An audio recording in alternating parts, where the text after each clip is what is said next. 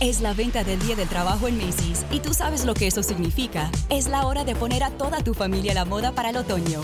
Usa tu cupón o tarjeta Macy's y obtén un 20% menos extra de las ya increíbles ofertas, como un 25 a 40% menos en jeans de diseñador que usarás toda la temporada y un 25 a 50% menos en moda para niños y bebés.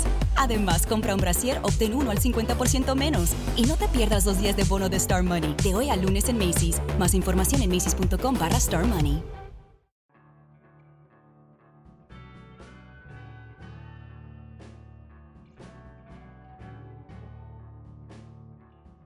Muy buenas a todos y todas, mi nombre es Claudio Agüero San Juan y este es el curso Derecho Constitucional 2 de la Universidad Alberto Hurtado.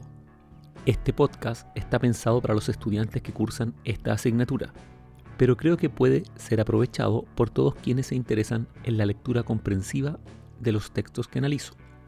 Estoy intentando explicar los contenidos de forma precisa y clara, pensando siempre en la formación de un abogado me gusta hacer una lectura lenta y muy atenta de los textos. Entonces, este podcast es una compañía para un lector paciente. Date un tiempo, bájale un cambio, búscate un café, llena una tetera de té o un termo para el mate. Toma apuntes con un cuaderno con tu computador. Te invito a dar una calmada caminata por los libros que forman este curso. Dejo hasta aquí la palabrería y empieza la sesión. Esta es la sesión número 18 del curso Derecho Constitucional 2 de la Universidad Alberto Hurtado. Continuamos con la lectura del capítulo 7 del libro Hacia una teoría analítica del derecho del profesor Paolo Comanducci. Quedamos en la tesis ecléctica, donde Comanducci defiende esta posición en relación a otras dos, la neoescéptica y la neoformalista.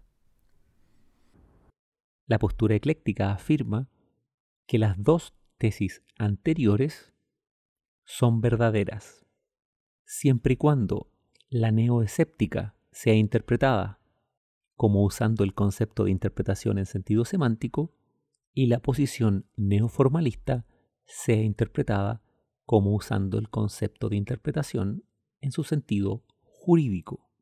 Obviamente, Comanducci nos dice que ni los neoescépticos ni los neoformalistas estarían dispuestos a aceptar esta transacción. Pero según la teoría ecléctica a la que él adhiere, ambos se equivocan. En primer lugar, los neoescépticos siguen negando que en algunas ocasiones, de hecho en la práctica, pueden darse casos contextualmente claros en donde los jueces atribuyen sin ningún problema un único significado a la disposición. Estos casos claros pueden ser distinguidos en la práctica de otros casos llamados difíciles, en donde hay dudas o contrastes interpretativos y la comunidad jurídica discute sobre cuál es el significado que debe atribuirse a una disposición determinada.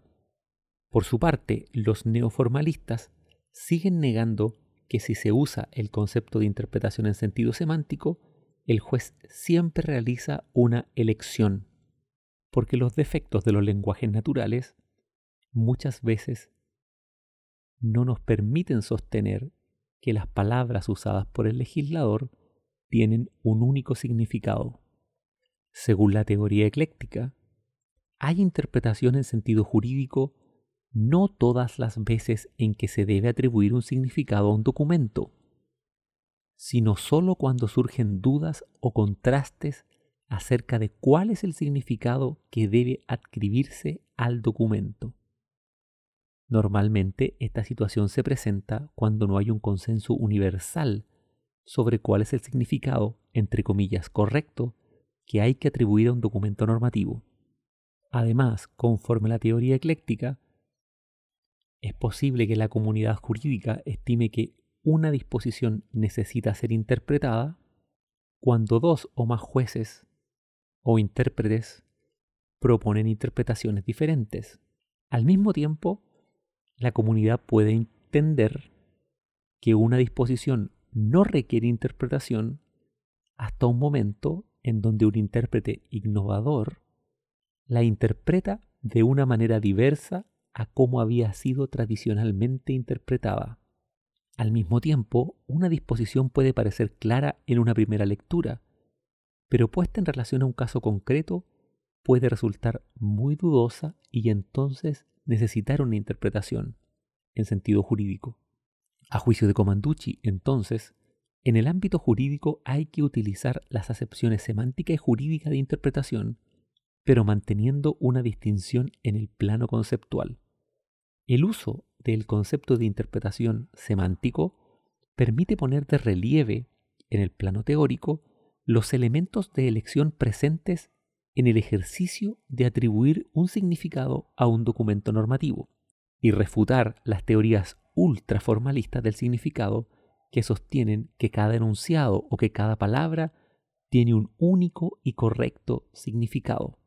Al mismo tiempo, complementariamente, el uso de la interpretación en su acepción jurídica permite en el plano teórico permanecer próximos a los usos lingüísticos de los juristas, típicamente de la dogmática, según los cuales, siguiendo la antigua máxima in claris non fit interpretatio, las palabras claras del legislador no deben ser interpretadas.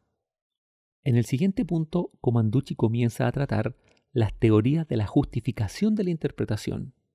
A su juicio, las contribuciones más relevantes en la teoría del derecho contemporánea son estas. Las teorías que analizan los modos en que se argumenta para sostener que una interpretación, que un resultado interpretativo es correcto, uso correcto entre comillas, como les gusta a los genoveses. Solo por amor a la simetría, Comanducci distingue tres grupos de teorías, las lógicas, las retóricas y las éticas. Según las teorías lógicas, la justificación de la decisión interpretativa solo puede tener una naturaleza lógico-deductiva. Ningún otro tipo de justificación es aceptable. Las premisas, obviamente de acuerdo al enfoque positivista, solo pueden estar formadas por normas jurídicas del derecho positivo.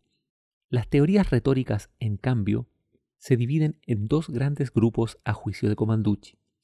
Por un lado, hay teorías que afirman que de hecho, en la práctica, los juristas usan argumentos retóricos y no lógicos para justificar sus interpretaciones. Por otro lado, hay un segundo grupo de teorías retóricas que afirman que los juristas deben usar argumentos retóricos y no lógicos para justificar sus decisiones. En el tercer grupo, las teorías éticas sobre la justificación de la decisión interpretativa son todas aquellas teorías que afirman que la justificación completa de cualquier decisión debe tener como base necesariamente una justificación política o moral. Por consiguiente, el razonamiento jurídico no es más que una parte o un subsector del razonamiento práctico. Aquí, razonamiento práctico hace referencia a todo el conjunto de problemas que tenemos para tomar decisiones racionales o realizar acciones racionales. Entonces, lo que podemos denominar racionalidad práctica es todo un conjunto heterogéneo de problemas sobre qué es lo correcto o lo racional hacer o decidir en relación a un caso concreto. Cuestiones tan triviales como decidir o no comprar un par de zapatillas o una casa o un auto, gastando cierta cantidad de dinero en ello, problemas éticos como torturar o no torturar a un terrorista que sabe dónde está una bomba que puede matar a muchas personas, decisiones políticas como decidir decretar cuarentena o no frente a un virus pandémico. Son todos problemas de racionalidad práctica lo mismo ocurre entonces con las decisiones jurídicas. Declarar inocente o culpable a un acusado es entonces un ejemplo de un problema de racionalidad práctica, según esta posición. Estas teorías éticas de la justificación de la interpretación parecen constituir un ataque al positivismo en la medida en que exigen que dentro de las premisas del razonamiento existan más premisas que aquellas que son normas positivas. A juicio del positivismo jurídico, la justificación completa de una decisión interpretativa termina con la enunciación de la norma jurídica que es aplicable al caso. En cambio, para estas teorías, todo ejercicio de justificación de una decisión es, al final de cuentas, un ejercicio de justificación ético o moral. Entonces, la teoría positivista de la justificación resulta insuficiente, porque no considera principios o normas morales en la justificación completa de una decisión jurídica.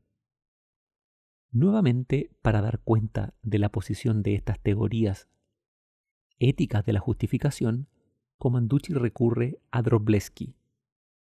Drobleski ha construido un modelo de la actividad interpretativa que integra los enfoques lógico, retórico y ético. A juicio de Drobleski, en el proceso que va desde las fuentes formales del derecho a las normas jurídicas que resuelven el caso, siempre podemos encontrar pasos que están sometidos al control lógico, además argumentos retóricos y también apelación a valores políticos o morales. Para ordenar todos estos pasos, Drobleski distingue entre justificación interna de la decisión y justificación externa de la decisión. La justificación interna de la decisión se completa al construir un silogismo judicial. Como tú ya seguramente sabes, el silogismo jurídico o silogismo judicial en la premisa mayor contiene una norma general y abstracta. En la premisa menor, la situación de hecho que se juzga y la conclusión es una norma singular y concreta que resuelve el caso. Entonces, la justificación interna de la decisión judicial queda completamente satisfecha con el armado del silogismo respetando las leyes de la lógica.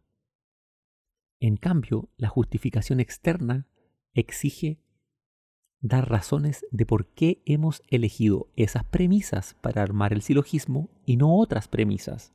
Este segundo nivel de justificación exige usar argumentos retóricos, evaluaciones, elecciones y valoraciones, y entonces también recurrir a principios morales, políticos o valores jurídicos. En el siguiente punto de este apartado, Comanducci trata un potencial defecto de las teorías del derecho elaboradas hasta hoy. Nos dice que todas las teorías elaboradas han sido unilaterales, es decir, han asumido un único punto de vista. Se ha asumido el punto de vista del legislador, por ejemplo, por parte de Gelsen. Se ha asumido el punto de vista del juez, por ejemplo, desde la perspectiva de Hart. Se ha asumido también la perspectiva del ciudadano, pero nunca se ha intentado dar cuenta del fenómeno jurídico en su conjunto, es decir, integrando los distintos puntos de vista posibles.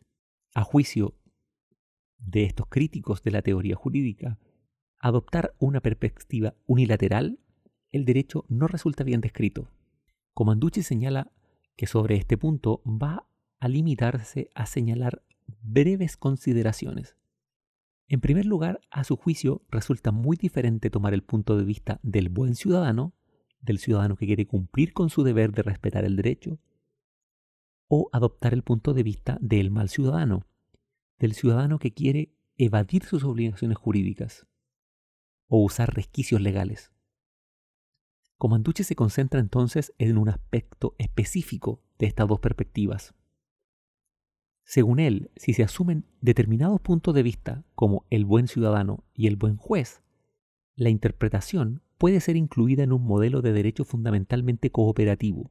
Entonces podríamos usar esquemas de lingüística como los que se usan para analizar la conversación, ya que cuando dos personas conversan, intentan cooperar, porque buscan entenderse mutuamente para seguir la conversación. Entonces, usando este modelo simplificado de la lingüística cooperativa, cuando el legislador promulga una ley, el ciudadano quiere obedecerla y el juez quiere aplicarla del mejor modo posible. En algún sentido, los tres son fieles y leales entre sí para generar que el sistema jurídico genere los mejores resultados posibles. A juicio de Comanducci, este modelo cooperativo no permite explicar la situación del ciudadano malo, del Batman de Oliver Wendell Holmes, el famoso juez de la Corte Suprema norteamericana que acuñó esta perspectiva a principios del siglo XX.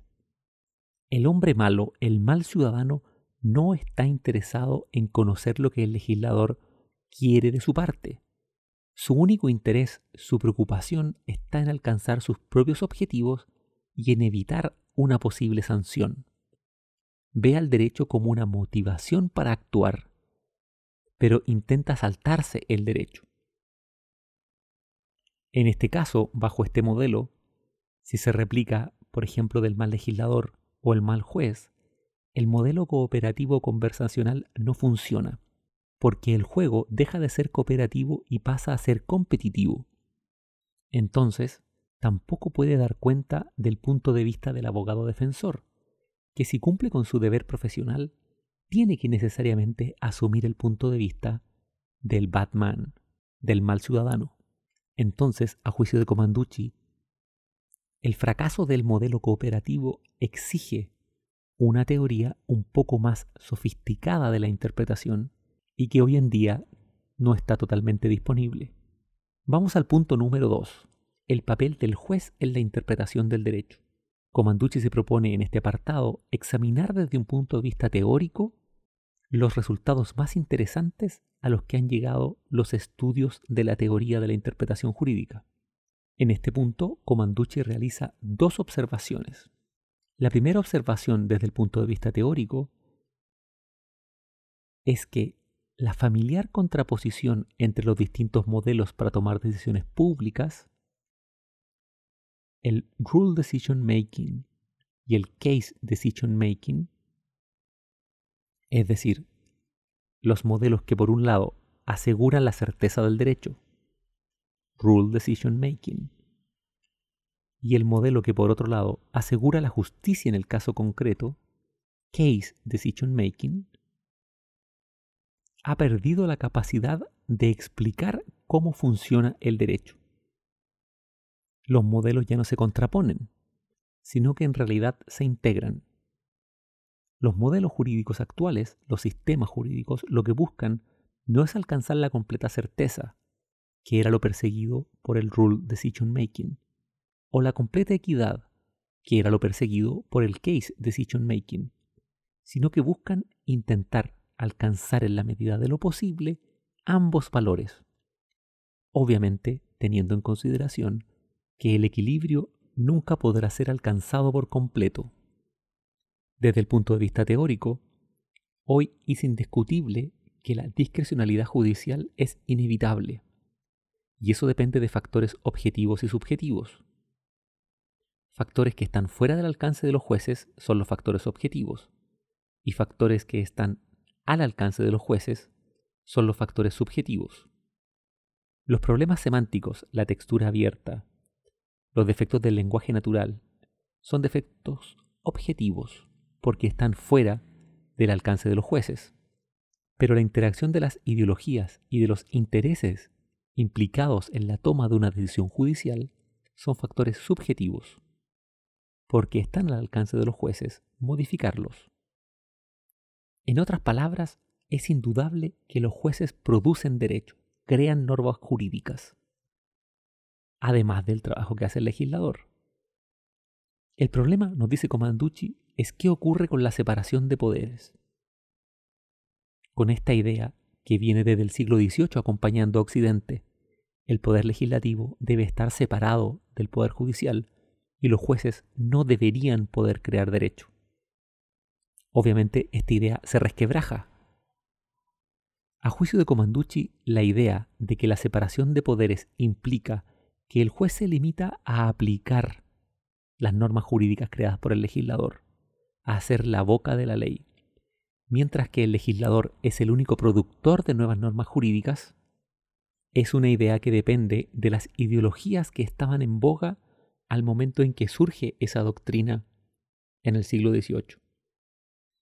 A juicio de Comanducci, la separación de poderes de Montesquieu solo significa que los poderes no deben estar todos en manos de un único sujeto, deben estar divididos. Pero la separación de poderes no significa que un poder deba ser ejercido exclusiva y necesariamente por un solo órgano. Además, Comanducci constata empíricamente que en la mayoría de los sistemas jurídicos occidentales, el poder normativo, el poder de producir nuevo derecho, está típicamente dividido y fraccionado. Y ese es el poder más peligroso, desde el punto de vista de los derechos del ciudadano. Entonces, dejado de lado el problema tradicional sobre si los jueces producen derecho o no, el problema interesante es determinar qué tipo de normas producen los jueces mediante la interpretación. La teoría tradicional señala que los jueces generan normas individuales y concretas. Lo interesante, según Comanducci, no es esto, sino que también crean normas generales y además definiciones conceptuales, y las crean en las motivaciones de sus fallos. Es decir, la actividad interpretativa de los jueces genera o produce normas generales que son el fundamento de la decisión del caso. ¿Estas normas generales creadas por el juez pertenecen o no al derecho? La respuesta no es sencilla, nos dice Paolo Comanducci. Ya que la validez es un predicado de las normas que está estructurado según una lógica binaria, es decir, la norma es válida o no es válida, lo mismo que la pertenencia, la norma pertenece o no pertenece, la noción de validez es poco útil cuando examinamos normas generales que son producto de la actividad interpretativa de los jueces. Para Comanducci, en estos casos hay que usar instrumentos más débiles, más flexibles que la validez. Podríamos quizá utilizar el concepto de vigencia. Hay normas generales más vigentes y normas generales menos vigentes así como hay normas generales que no están vigentes en lo absoluto. Esta forma de entender la vigencia hace referencia a una previsión, la capacidad de predecir si en el futuro la norma general va a ser usada por los jueces al fundamentar nuevas decisiones. Si es predecible que ello ocurra, vamos a afirmar que esas normas están vigentes, están bastante vigentes o son muy vigentes. Si en cambio es poco probable que ello ocurra, vamos a sostener que estas normas no son tan vigentes. Son normas muy vigentes aquellas producidas por jurisprudencia consolidada de los máximos órganos jurisdiccionales de un Estado. En el caso de Chile, la Corte Suprema. En cambio, son normas que están menos vigentes aquellas que provienen de jurisdicciones inferiores. Naturalmente, esta posición de Comanducci es realista y neoescéptica no brinda ninguna respuesta al juez, que desde el punto de vista interno, desde su adhesión al derecho, se pregunta cómo debo interpretar. Una teoría realista no satisface esta necesidad del juez. Lo que una teoría realista pretende responder es cómo interpretan los jueces. Entonces, la teoría realista no sirve de guía al juez que está perdido. El realismo o el neoescepticismo han sido criticados precisamente por esta carencia de guía. Quien debe tomar decisiones interpretativas, típicamente un juez, se siente insatisfecho al no saber cómo debería interpretar una disposición. Para intentar responder las preguntas de los jueces que necesitan guías para hacer su trabajo, la teoría del derecho contemporánea, según Comanducci, ha elaborado teorías prescriptivas o ha construido modelos axiológicos sobre la interpretación y sobre todo sobre la justificación de la decisión interpretativa. El punto de partida es que existe discrecionalidad en la actividad interpretativa, sobre todo si el legislador promulga textos que son vagos y ambiguos o que contienen referencias a estándares valorativos. Entonces, si se quiere afianzar el valor de la certeza del derecho, las decisiones interpretativas deben justificarse de un modo muy determinado. Entonces, estas teorías del derecho están buscando lo que se podría denominar, según Comanducci, una justificación racional de la interpretación. Naturalmente, racional es un concepto que tiene muchos significados, y Comanducci comienza a revisar cada uno de ellos. En un primer sentido, en un sentido débil, una decisión es racional cuando la justificación que ella la funda es explícita. Esto quiere decir que las razones que fundan la decisión interpretativa debiesen ser manifiestas, porque sólo así resultan controlables. Sólo así se puede intentar superar el déficit de legitimación que afecta las decisiones públicas del juez. Esto surge porque los jueces no son democráticamente investidos. Entonces, para que la decisión sea legítima, las razones que la fundamentan deben ser públicas. La publicidad es entonces un modo de control de la decisión judicial. En un sentido más fuerte, la decisión es racional cuando es coherente. Hay dos sentidos de coherencia. En un primer sentido, una decisión es coherente o es internamente coherente cuando resulta coherente consigo misma. En un segundo sentido, una decisión es coherente cuando es coherente con otras decisiones tomadas en momentos diferentes. Entonces, estos dos sentidos de coherencia nos permiten distinguir un punto de vista en donde el juez es coherente consigo mismo, por ejemplo con sus creencias ideológicas, y otro sentido de coherencia en donde el juez es coherente en relación a las diversas decisiones que ha tomado a lo largo del tiempo en relación a casos análogos.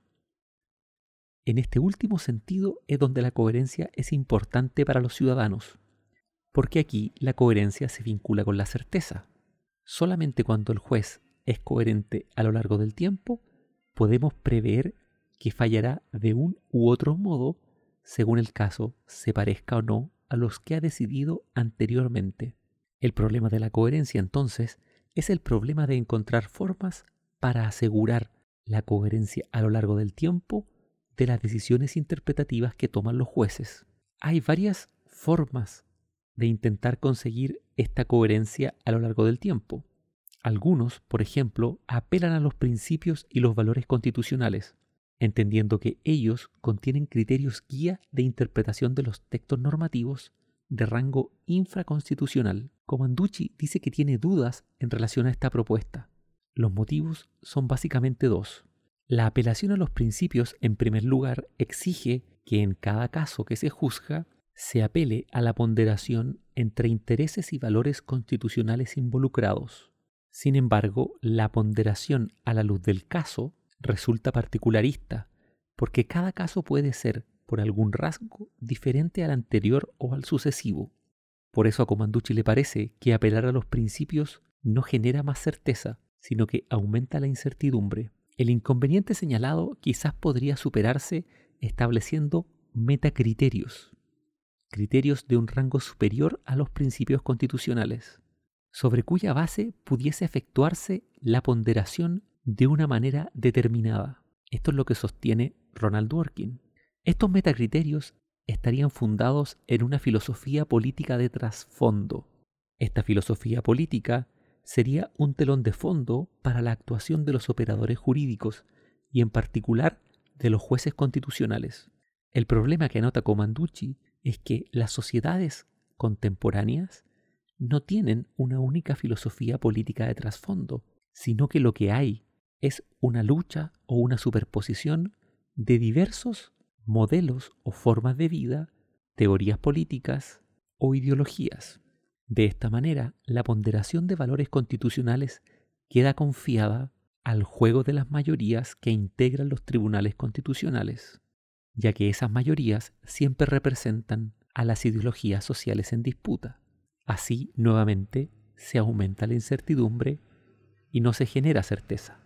En un último sentido, se puede hablar de racional o de justificación racional de una decisión interpretativa en el sentido de Aulis Arnio, para quien la racionalidad es aceptabilidad racional. Comanducci dice que ya criticó este concepto en otro trabajo suyo y que por esta razón no va a profundizar en la crítica a Arnio. Entonces termina el artículo sosteniendo que aunque se pueda disentir de la propuesta de Arnio, no es posible prescindir de su contribución a la teoría de la interpretación jurídica específicamente al modo en que se justifica la decisión interpretativa. Con esto concluimos el análisis del capítulo séptimo del libro Hacia una teoría analítica del derecho del profesor Paolo Comanducci. Espero haber sido claro, haberte ayudado a entender este texto y hacerte más llevadero el curso. Recuerda que este podcast lo puedes descargar del sitio www.spreaker.com en donde puedes seguir al perfil Pura Teoría para ser notificado de las próximas sesiones. Los alumnos del curso no se olviden de que nos juntamos en la plataforma Zoom una vez por semana a resolver dudas y preguntas. Además, hay material de trabajo en la plataforma que estamos usando, que es Canvas. Para terminar, te recuerdo que un aprendizaje profundo exige tener la mente abierta y desconfiar de la primera impresión que te deja aquello que lees. Cierro esta sesión deseándote lo mejor, te dejo un abrazo y espero que nos podamos juntar la próxima sesión. Chau, chau, chau, chau, chau, chau, chau, chau, chau.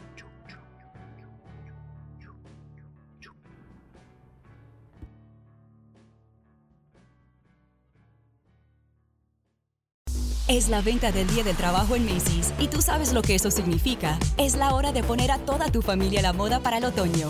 Usa tu cupón o tarjeta Macy's y obtén un 20% menos extra de las ya increíbles ofertas, como un 25 a 40% menos en jeans de diseñador que usarás toda la temporada y un 25 a 50% menos en moda para niños y bebés. Además, compra un brasier, obtén uno al 50% menos. Y no te pierdas los días de bono de Star Money, de hoy a lunes en Macy's. Más información en macy's.com barra Star Money. Sorry I'm late, everyone. It's all right. The meeting's just getting started. Are you in your closet? Yeah, it's the quietest place. ah, not the roomiest, though. Getting closer with your closet these days? That a uh, dinosaur costume behind you? What? No. the Container Store's custom closet sale is here to help with up to 25% off closet systems and free virtual in home closet design. Who wants Sean to put on the dino suit? Really, guys? The Container Store, where space comes from.